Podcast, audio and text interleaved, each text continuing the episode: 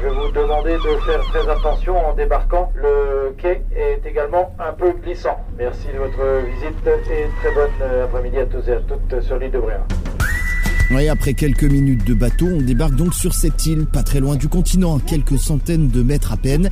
Mais le dépaysement est au rendez-vous. Un petit bout de terre, 3 km de long, 1 km de large, 300 habitants l'hiver et 3000 l'été, avec euh, ces petites rues pavées, des maisons en pierre, les unes contre les autres, à la suite toutes serrées, et ces petites fleurs très jolies aux fenêtres, un bourg très charmant, et avec ses commerces et ses ateliers d'artistes.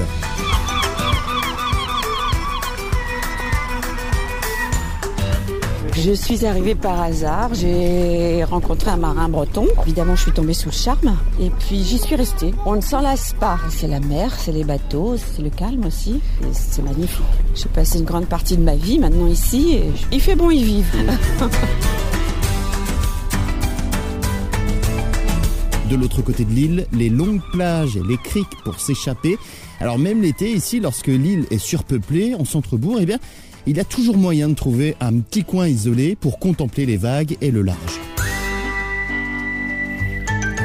Pour un bon moment en famille ou entre amis, l'île de Bréa, au large de Paimpol dans les Côtes d'Armor, à quelques minutes seulement du continent, mais un dépaysement donc assuré.